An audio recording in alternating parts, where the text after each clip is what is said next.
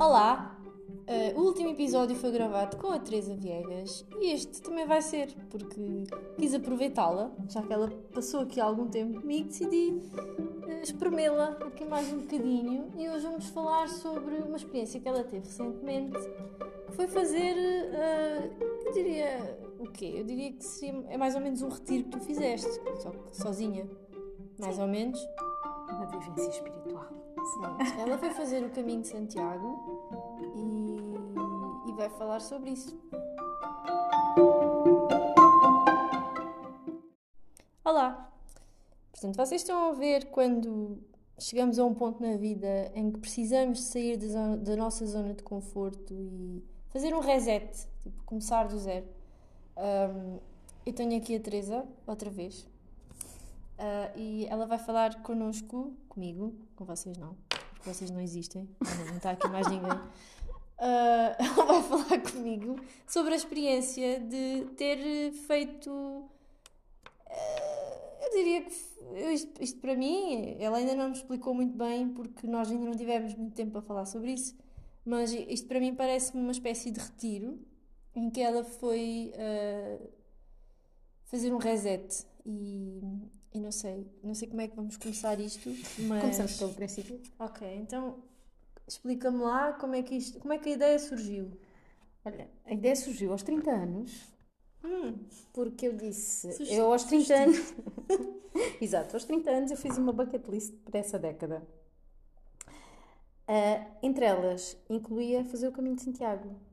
Pronto. Sendo que a Teresa dos 30 anos foi uma Teresa, ou a definição do caminho de Santiago, ou aquilo que ela iria alcançar, ou o propósito do caminho de Santiago aos 30 anos, foi um propósito bem diferente daquilo que foi aos 39. Um, e depois de dois filhos uh, nos últimos seis anos, chegamos aqui à última volta, nos 30, e eu pensei assim: ok, falta-me fazer o caminho de Santiago. Bom, da bucket list só faltava mesmo fazer o caminho de Santiago, só? não foi mal, sim. Ah. Eu também fui uma pessoa, fui, fui uma pessoa pragmática. não, não fui, não fui, não fui. Um, algumas das, das coisas que tinha posto na bucket list assumi que se calhar não as podia cumprir daquela forma, tipo a quantidade absurda de livros que eu tinha posto para ler. Pois ia falar nisso, Pronto. por acaso. De, de, quando começas o ano, ah, este ano vou querer ler 50 uh, livros. Lá está. Olha, a propósito daquilo que a gente falou, uh, nem sequer é tanta questão dos limites, mas é a definição é realista de objetivos. Se calhar é mais sonhos, idealismos, do que propriamente objetivos. E não vale a pena meter muita pressão em cima de nós, uh, yeah. porque às vezes, às vezes o que apetece é depois de um dia de trabalho é ir para a cama. Ponto. Sim, e, e quando tu tornas aquilo que, que são estes objetivos, eu eu quero crê-los que é uh, que é a tua parte do prazer, da criatividade, do, do encontro contigo mesmo, se isto se torna uma coisa forçada e, Ai, e uma coisa quase para cumprir, uh, pôr os pins no, no, no, ou o check, estás a ver? Uh... Não, eu estava com o dedo no ar para não me esquecer. Uh, mas o, o, que eu queria dizer sobre isso, estavas a dizer de ser uma coisa forçada é que eu faço ilustração, mas chegou uma altura que ou eu me obrigava a imagina, depois de jantar, miúdas na cama, tenho ali um bocadinho.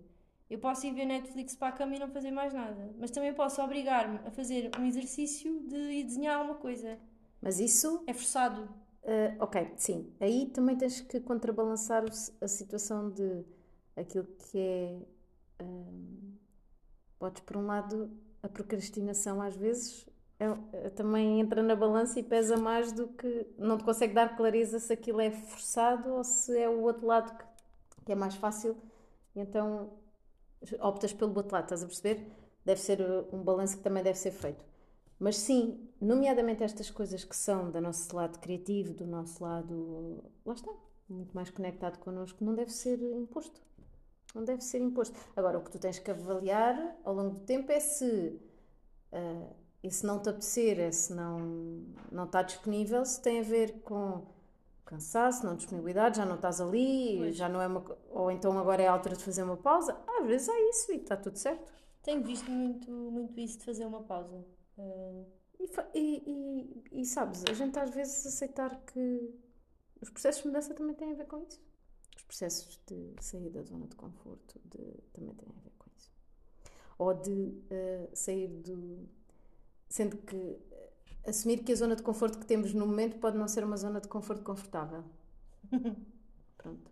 Eh, acho que quando eu fui para o, para o caminho de Santiago, acho que era muito com essa noção de havia uma parte ali da minha vida que eu me sentia sentia aquele conforto desconfortável, sabes? Do, sabes o que é que tens, sabes o que é que és, mas falta qualquer coisa. sim, o caminho de Santiago vem com a lógica do este lado mais espiritual da minha parte, vem de há uns anos para trás, não ligado a uma religião em concreto. Mas sobretudo muito deste lado também de conexão contigo mesmo, com o estar sozinho contigo mesmo, sei lá, pedires referência, escutaste a ti mesmo, acho que se, se- se existe alguma dimensão espiritual na minha parte, acho que tem muito a ver com, com, com isto. E o que eu senti foi, tinha, senti a necessidade de meter aqui um desafio também físico, Hum. aí também se calhar para sair da zona de conforto e fazer 130 km a pé pareceu-me... A Teresa, nós não falávamos. do- Ela antes de ir disse-me: Olha, eu vou estar off durante uns tempos, não te admires se demorar uns dias a responder.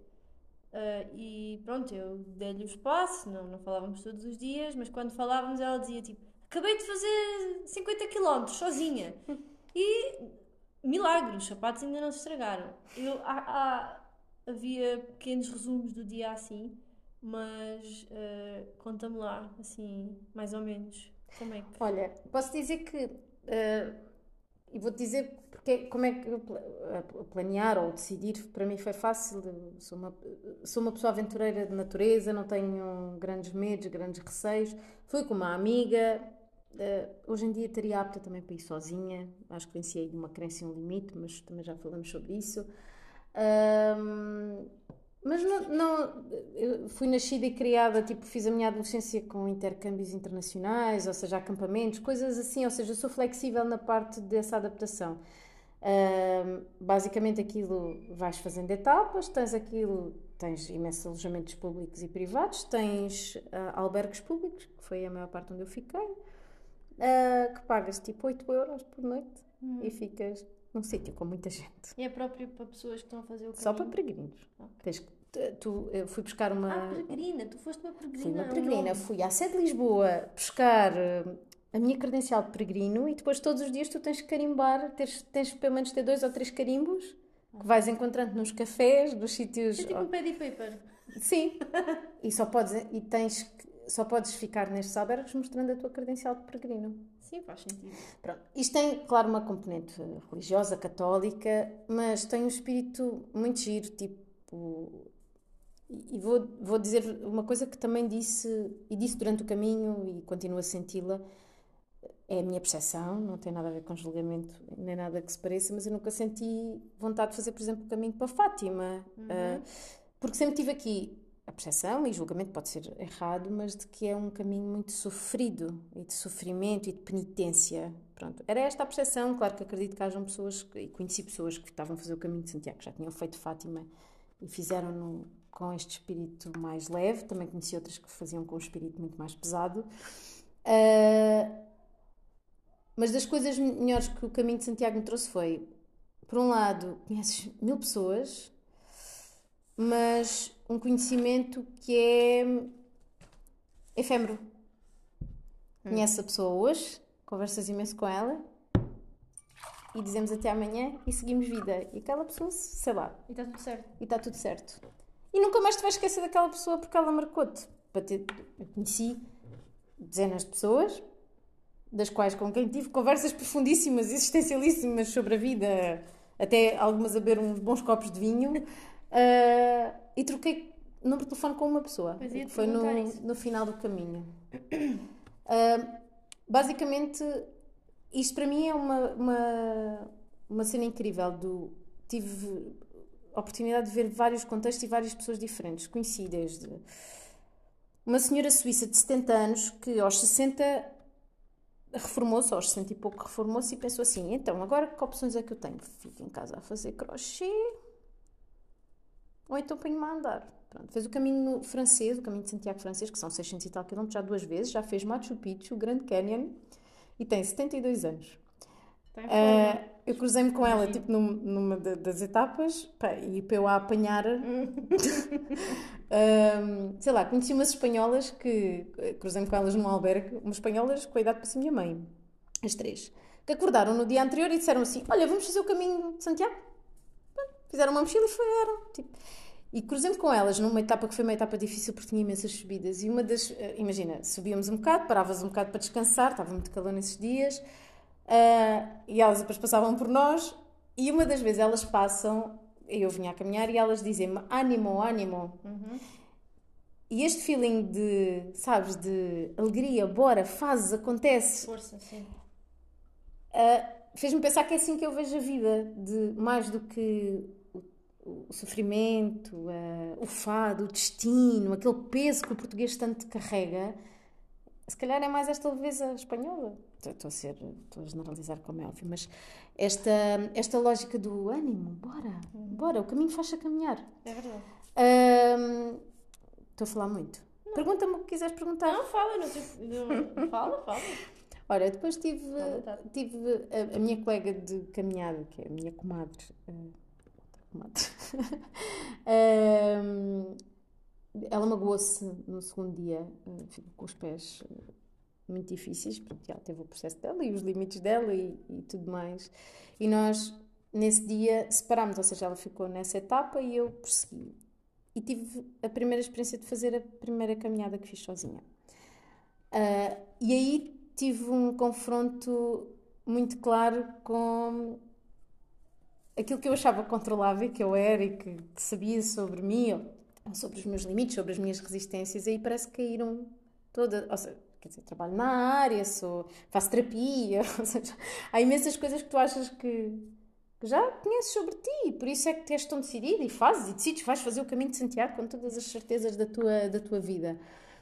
E nesse, nesse percurso, que foram para aí uns 20 km que eu fiz sozinha, fiz um grande caminho de bosque. E, e lembro-me de, de, de, de um amigo meu que já fez o caminho uma vez me dizer assim: Não faças o caminho, deixa que o caminho te faça a ti. E eu achei aquilo super bonito e poético, mas na altura não percebi muito bem. o- Foi quando ele disse: Olha, vou fazer o caminho de Santiago. Ele disse-me: É pá, já fiz também, é pá, não faças o caminho, deixa que o caminho te faça a ti. E a verdade é que o caminho, aqui entre aspas, tem aqui uma simbologia muito curiosa com a vida, que é. ah, não há forma de voltares para trás. Não há forma de ficares ali parado. E tu tens que continuar. E tens que enfrentar muitas vezes sombras, demónios, aquilo que tu tens dentro de ti que, que ainda não veio ao de cima, ou que não estás disponível, ou não queres. E tens que enfrentar aquilo com coragem de seguir. Vou-te dar um exemplo. Eu achava até então que eu não. Eu sou uma pessoa que faço muita coisa sozinha que gosto. Tipo, eu gosto de ir ao cinema sozinha, eu gosto ficar uma noite sozinha em casa. É tipo. É uma grande cena, é bom para mim. É, é- eu sempre tive muito bem, vivi muito bem com- sozinha. Mas sempre disse que viajar era uma coisa que eu não queria fazer sozinha, porque achava que aquilo tinha que ser partilhado. E convidei a Ana e a Ana foi comigo. Quando acontece aquilo, eu já estava com mais confiança no caminho e no percurso, aquilo está super bem identificado, não precisas de levar mapa, tens vieiras em todo lado que te indicam para onde é que tu tens que ir. Mas nesse percurso, pá, vinha só eu, tipo, não vinha sequer ouvir música, estava calor, mas estavam umas sombras boas, o, o bosque era mesmo muito bonito.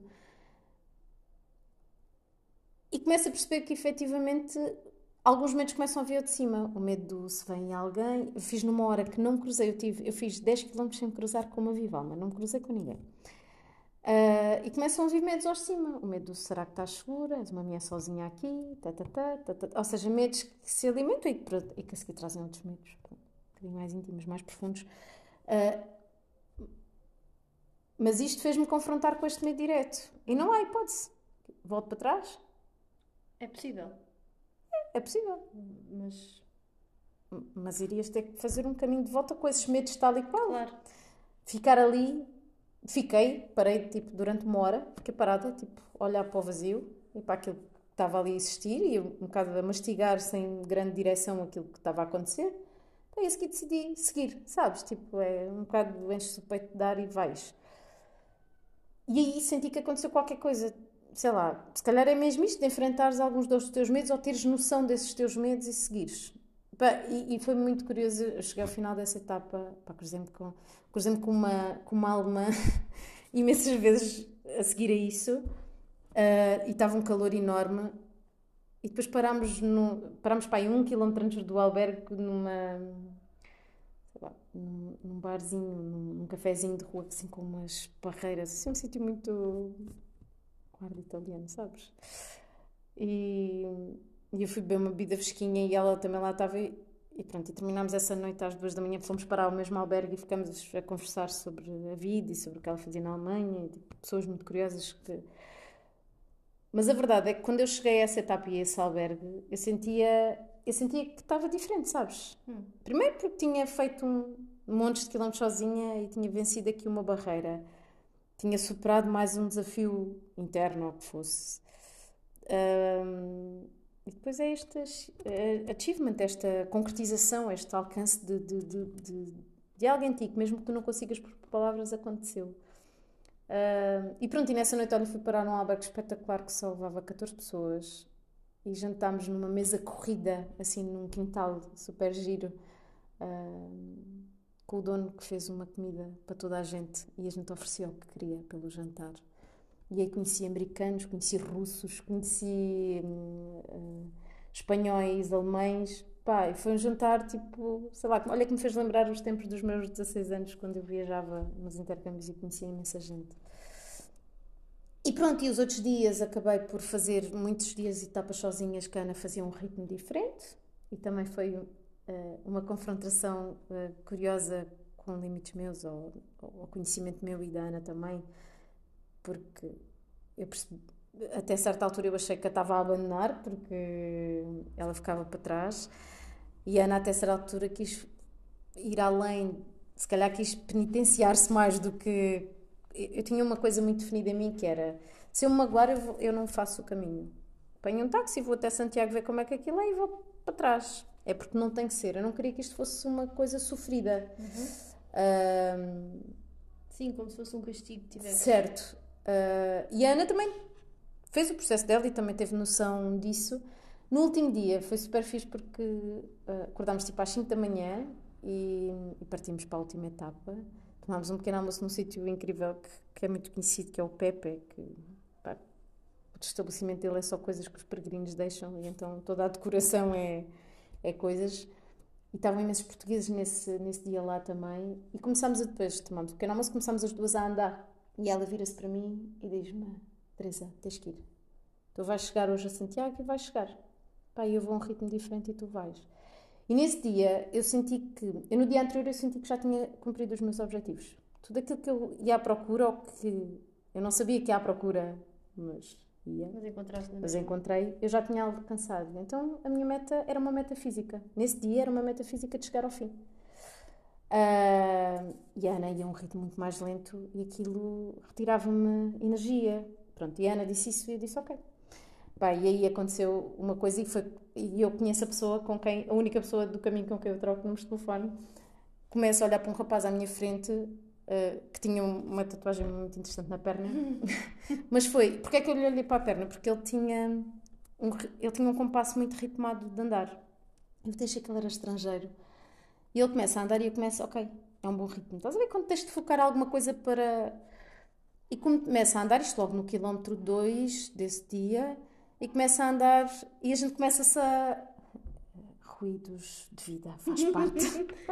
Ninguém se apercebeu. Se aperceberem, está tudo certo.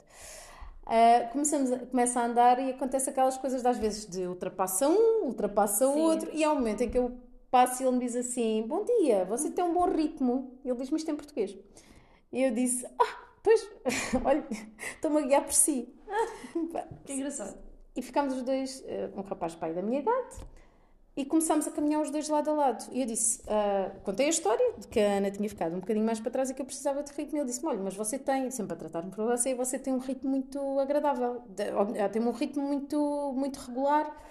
Um, e começamos com uma conversa de ocasião, tipo, tá, é a primeira vez que faz o caminho, não sei o quê. Ele já era a terceira, por questões pessoais. Ele tinha decidido que, para pensar, precisava de andar. Uhum. Uh, e ele estava numa fase, assim, uh, desafiante da vida dele.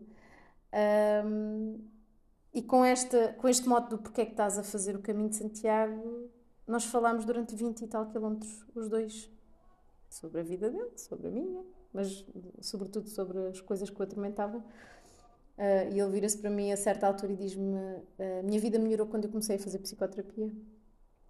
Uh, eu disse: Ah, curioso. Uhum. E, pronto, e aí ficaram as apresentações formais. E ele olhou para mim e disse-me assim: Ele já era a terceira vez que estava a fazer o caminho. E ele disse-me: Nada neste caminho acontece por acaso. E a gente tinha que se conhecer hoje. Um, pá, e olha, parámos no. pá, ia 8 km do fim fizemos tipo a etapa quase toda até o fim, parámos a 8 km, almoçámos juntos, tipo, bebemos umas cervejas, conhecemos ainda melhor e a seguir eu disse-lhe assim: pronto, estava destinado a ter que fazer este caminho com alguém, porque depois destas cervejas todas provavelmente já não vou conseguir chegar até ao fim. uh, mas não, fizemos os 8 km que faltavam juntos, pá, e foi. Foi, foi mesmo uma pessoa incrível. Também se chama Ricardo, como meu marido. Chegámos à Praça de Santiago e foi, Sabes, a, a, a, não sei explicar muito bem isto, mas é. Foi uma cena mesmo visceral. E tu, e tu que me conheces, vais entender isto. Um, eu não tenho uma lógica católica do sentir-me em paz, porque aquele sítio, sabes? Porque a religião me guia aí. Mas chegar a um sítio onde eu me propus e sabia que conseguiria cumprir, mas estar lá efetivamente pá, foi, foi, foi das minhas experiências de sempre. Imagina, até ligar à minha mãe a agradecer-lhe ela me ter tido, porque hum. se não fosse ela, eu acho que não tinha tido a oportunidade de viver aquilo. O que é que o caminho mudou? Eu acho que a seguir tive uma ressaca muito grande, porque eu vivi... Não das cervejas, pera Não, não das cervejas, mas efetivamente ter tido aqui a oportunidade de viver seis dias só em contato comigo própria, com um desafio físico, com um minimalismo muito grande. Eu levava uma mochila de 30 litros, em que eu levava. Sabes, não há aquela lógica do que roupa é que vestes quando chegas aos sítios. Ah, e, pois. Uh, vestes uns calções, calças os chinelos e uma camisola de alças e pronto. Uh, viver sem o adereço, sem o artefacto, sabes? Também tira peso. Uh, teres hipótese de estares única e exclusivamente concentrada em algo. Tu depois de teres vivido essa, essa experiência, tu chegaste a casa e pensaste, fogo, eu não, eu não preciso de tanta coisa. Ou não? Eu tive, tive muita. Não, eu tenho essa noção. Isso, esse é um exercício. Eu tenho a minha casa, o alojamento local, em Grandoné. E é uma casa que eu gosto muito, sobretudo pelo minimalismo dela. E percebo quando ali chego sinto-me super confortável porque não tenho distrações de mínima coisas que tenho em casa mas consigo, já fiz essa apaziguação em mim de é impossível, não posso ter tão poucas coisas, uh, mas sim, tenho muito mais isso, mas muito mais. Olha, aprendi a fazer malas de viagem. Olha, acredito que seja muito útil. Não, porque percebi que tu consegues. Há sempre uma lavandaria em qualquer lado, há sempre sabão azul ou homo e tu consegues lavar a roupa. E porquê é que tu tens que levar tanta coisa, sobretudo quando são quatro, estás a ver? Olha, um exemplo por causa disso, quando nós fomos de férias. Eu continuo a acreditar que, que isto se resolve. Nós fomos, bem, nós sozinhos, os quatro, ainda não fomos vez nenhuma de férias, mas eh, vamos contar com este exemplo desta semana que fomos. O nosso carro não tem muito espaço no, para levar coisas. E sempre que vamos de férias, concluímos que, ah, se calhar devemos arranjar um carro maior. Mas depois nós só sentimos esta, esta necessidade quando vamos de férias. E estou sempre a dizer, mas será que não é possível levarmos menos coisas? E na verdade, desta vez, eu, eu fartei-me de levar roupa para as miúdas, pois porque eu, se calhar, levei 10 peças de roupa e usei quase sempre a mesma coisa. Porque, e, e o Márcio disse logo: não vale a pena estás com tanta coisa, tu vais andar de chinelos e de fato banho o dia todo. E foi isso que aconteceu. Eu Sabes é que é engraçado? Que... Eu, não. eu não me sentia tão levezinha, e isso também é um dos motivos desde, e, e, disse isto ao Ricardo e tudo, nós fomos de lua de meu pai à Indonésia e tivemos lá um mês a viver só assim, de calções, havaianas e t-shirt. E saímos de manhã e a seguir eh, fazíamos a vida como se fosse, como olha, com o sabor da maré. E se fosse preciso terminávamos num sítio super badalado, a jantar e a dançar, mas tal e qual vestidos como estávamos de manhã. E está tudo certo, sabes? E isso dá-te leveza, este desapego. Sim. Sabes? O desapego das coisas físicas, de. Ah, e naquele caso nós lavávamos, eh, vá, por exemplo, as cuecas da miúda. Chegou uma altura que já não chegavam. Certo. Afinal levei poucas. Eu lavava todos os dias um par de cuecas e secava e outro na tinha varanda e está sempre. tudo certo, certo. Ou seja, tu não precisas de uma mala cheia de coisas. Tu levas. Até porque estas coisas te criam imensa distração. Ou então um imenso peso. Se fizeres a analogia, o caminho de Santiago traz-me muitas analogias e muitas metáforas com isto. Se pensar, se calhar a Teresa teve que se esforçar um bocadinho a fazer aquilo e mesmo assim, uma próxima vez que faça, vou levar menos, menos coisas ainda. Gostavas de fazer outra vez? Vou fazer todos os anos, se tudo correr bem. Ah, ok. Yeah. Ah, temos aqui um, um ruído de fundo, mas nada de especial. Faz parte. Ah, já decidi aceitar. Não vou parar, não vou parar o podcast. Acho que se fazes bem. Não gosto. Gosto que seja seguido. Ah, não sabia que querias fazer o caminho de Santiago. Sim, sabes, eu, eu acho que eh, seja aquilo, seja outra coisa qualquer, mas que tu consigas. Achas que o Ricardo iria gostar de ir contigo? Ele, já vi, ele foi hoje primeiro que eu. Ele fez em 2011, ele fez Ok. de bicicleta. Ah, de bicicleta. Eu agora queria, disse-lhe que podíamos fazer de a pé os dois e ele disse-me que sim. Sabes que eu, quando era mais nova, fazia montanhismo. Tu disseste-me, sim. E sei mais ou menos o que é que estás a dizer, porque muitas vezes andava sozinha no meio do mato e aquilo faz, obriga-te a pensar e obriga-te a olhar para dentro. E pronto, eu era mais nova, né? E, habi- e obriga-te a superar os teus limites, porque quando tu estás, por exemplo, a fazer, e tu que fizeste montanhismo, a subidas, a Sim, esforço físico e não sei o quê, leva-te a, a questionar e muitas vezes a tua cabeça diz, "Pá, porque é que eu meti nisto, isto Ah, não é sim, para mim, sim, não sei o quê. também. E vences isto. E depois chegas ao fim, eu lembro-me. Depois tens aquela fogo, tipo, Sim, de contemplação mesmo por de ti, de orgulho superação. e de orgulho em ti mesma, sabes? Eu acho que isto é, é, um- é uma grande. ah, é uma grande. ah, é, um- é uma grande palmadinha nas costas para ti mesmo, não é? Não é só superação física, é superação mental e de. E deves ter sentido isso quando fazias o montanhismo. Sim, eu lembro-me de uma vez. A que eu gostei mais de todas as que fiz foi quando fomos aos Pirineus. Foi a que mexeu mais comigo e pá, nunca mais me esqueço da altura das montanhas. Eu sentia- eu sentia-me mini. E eu, numa dessas. Nós, não sei quanto tempo é que fomos, mas nos quantos dias que lá tivemos, houve uma delas que eu me magoei, torci um pé ou uma coisa Certo. assim. Mas antes disso, houve uma caminhada que nós fizemos que aquilo custou horrores e parece que nunca mais chegava ao fim. E eu começava todas as caminhadas a pensar: mas porquê é que eu meti nisto? Eu estava muito melhor no sofá, porquê é que eu vim? Certo. Começava sempre. E depois o que é que aquilo fazia em mim? Eu, meu pai estava sempre a gozar, eu ia com o meu pai. Hum, eles gozavam comigo, porque eu, eu cruzava os braços atrás, dos- atrás das costas, assim. Pronto, tu estás a ver, Eu estou a ver, sim, mas é, cruzavas atrás das- cruzava as- os braços atrás das costas e depois deixava-me ver, porque eu metia o turbo, pá, ia envolvida nos meus pensamentos e ia. Não, e o que eu sinto, e muitas vezes com. com e gostava daquilo. E mesmo, por exemplo, eu- tenho alguns eh, clientes mais na área do coaching com a cena de performance, de atletas, mais coisa de objetivos concretos físicos. E a verdade é que quando tu estás num desafio físico elevado, hum, consegues ter mais foco e menos multidispersão. Ah, sim. Tu, tu Ah, não consegues pensar Logo, mais nada. consegues, mesmo não tendo feito isto, consegues fazer aqui eh, a associação. Então, se tu vais para um sítio destes, com a lógica também desta conexão contigo mesma, ahm, tu consegues perceber que, hum, que existe aqui uma possibilidade, tu estás focado em ti mesmo de uma forma muito concreta, mesmo que às vezes não tenha, não seja um foco totalmente consciente, percebes? Que seja só indireto. Está a acontecer, está a acontecer mudança. Eu lembro-me de uma que fiz, que eu estava a dizer que aquilo foi horrível e gostou muito. Mas quando chegámos lá acima, vimos um glaciar. E nunca mais me esqueço disto. Tipo, uma, uma, uma coisa espetacular e tu ficas fogo, gostou, mas valeu a pena. Porque aquilo era mesmo realmente muito bonito.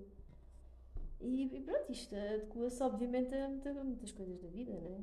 Sim, e, e acho que esta questão de tu. Sabes que muitas vezes tu fazes tu andas em piloto automático Uhum, e nem tens oportunidade nem de perceber até onde é que consegues ir com coisas boas para ti. Levas-te a um limite no dia a dia, sem muitas vezes teres consciência disto. O que é que esta experiência me trouxe? Para além de eu ter, sabes, um orgulho enorme em mim, naquilo que fiz, num objetivo que me tinha proposto, fez-me perceber o orgulho alheio da minha tribo, das pessoas que, que, que me viram, das pessoas. Fez-me, deu-me uma identificação enorme com esta questão de ai, há tanta gente a superar, a, a sair da sua zona de conforto e a arriscar, e, seja por que motivos for. Seja porque vou fazer isto porque, olha, quero me encontrar, seja porque estou mal com a minha mulher e preciso de pensar na vida, seja porque pá, quero fazer o caminho sempre em menos tempo porque sou recordista não sei do que, não interessa, mas propor-te a desafios e lá está, e, leva-me muito a esta lógica do se tu não, se- não fizeres tempos em tempos, o que eu senti é a leveza eh, cognitiva emocional que eu senti quando voltei, eu não a sentia desde 2015 quando estive na Indonésia. Liberdade, sabes? Sendo que nessa altura, ok, para além de estar num país paradisíaco e ter estado lá um mês e não tinha filhos e estava, sabes, era possível este detachment, esta separação.